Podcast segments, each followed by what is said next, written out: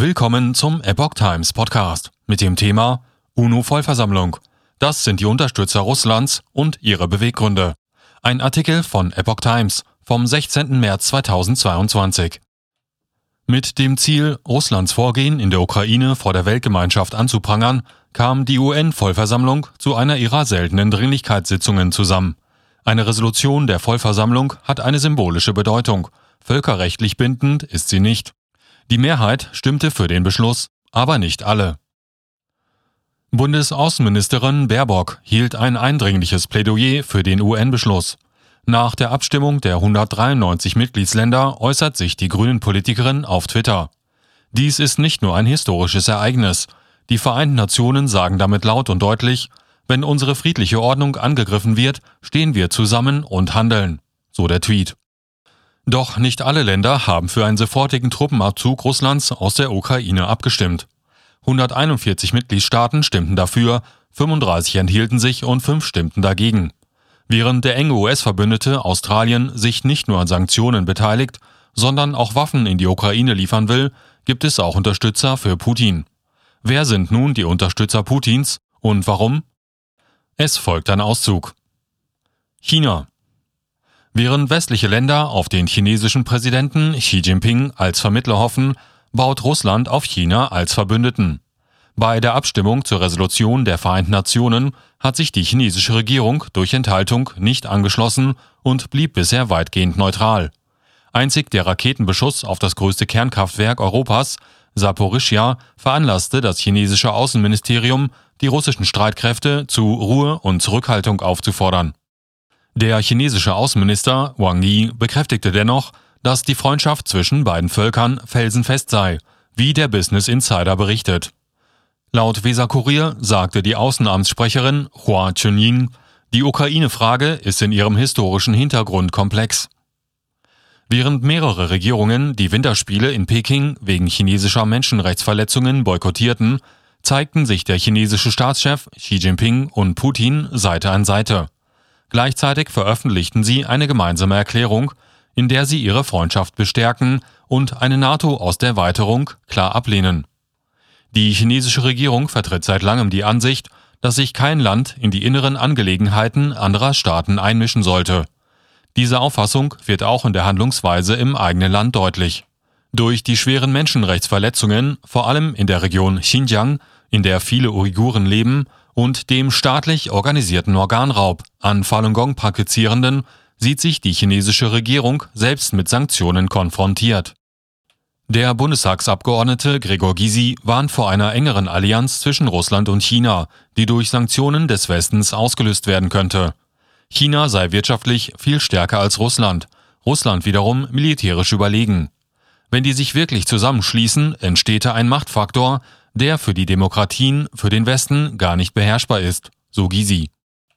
Indien.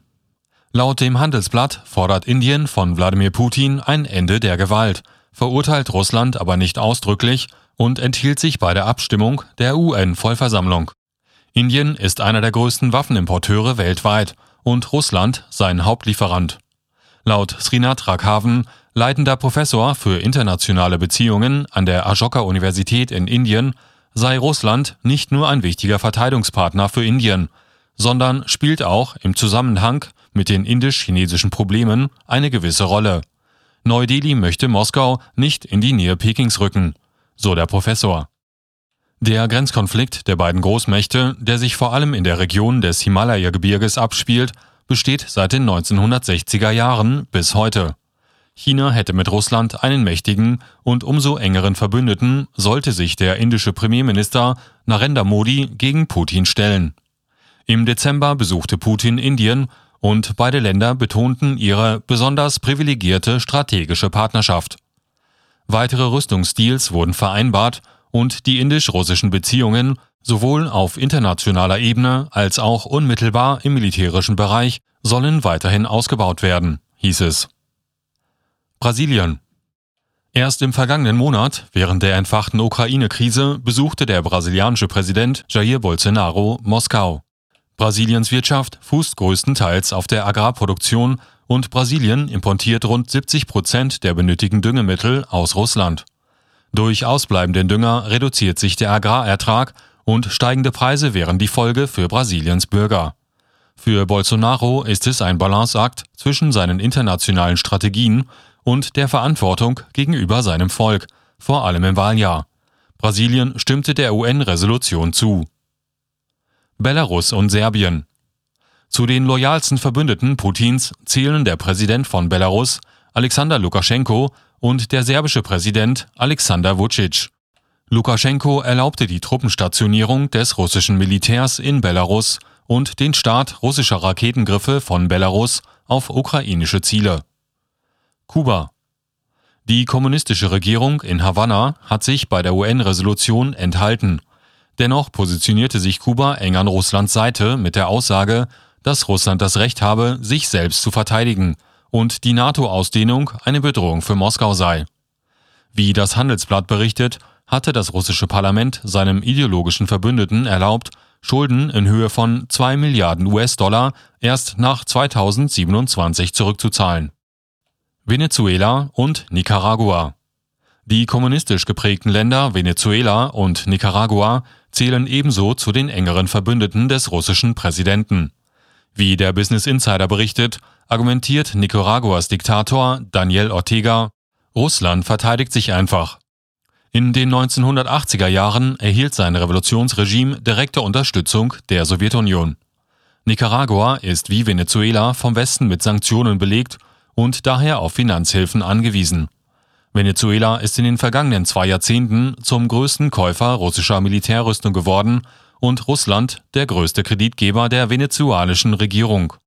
Wenig überraschend äußerte Staatschef Nicolás Maduro, Venezuela steht an der Seite Putins. Laut Handelsblatt glaubt Maduro, dass Russland nicht der Aggressor in dem Krieg ist. Will die Welt, dass Präsident Putin tatenlos zusieht und auf die Verteidigung seines Volkes verzichtet? Fragte er. Seiner Meinung nach sind die NATO und das US-Imperium für die Lage verantwortlich. Myanmar In der UN stimmte Myanmar der Resolution gegen Russlands Aggression zu. Wie der Weser Kurier berichtet, würden aber die Generäle der Militärjunta, die das Land regiert, Verständnis für Putins Handeln zeigen. Russland würde daran arbeiten, seine Souveränität zu festigen. Zaf Tun, ein Sprecher der Junta, sagte am Freitag dem Sender Voice of America, dass das Land der Welt zeigen will, dass es eine Weltmacht ist. Er sprach von gerechtfertigten Schritten Moskaus. Min Aung Hlaing ist der neue Machthaber und besuchte Russland im vergangenen Juni. Beide Länder zeigten sich dabei als enge Freunde. Iran. Die iranische Regierung enthielt sich bei der Abstimmung in der UN-Vollversammlung über eine Verurteilung Russlands. Laut Weser Kurier hält Präsident Ibrahim Raisi die NATO-Osterweiterung für eine Bedrohung Russlands und dementsprechend zeigt er sich verständnisvoll gegenüber Putin.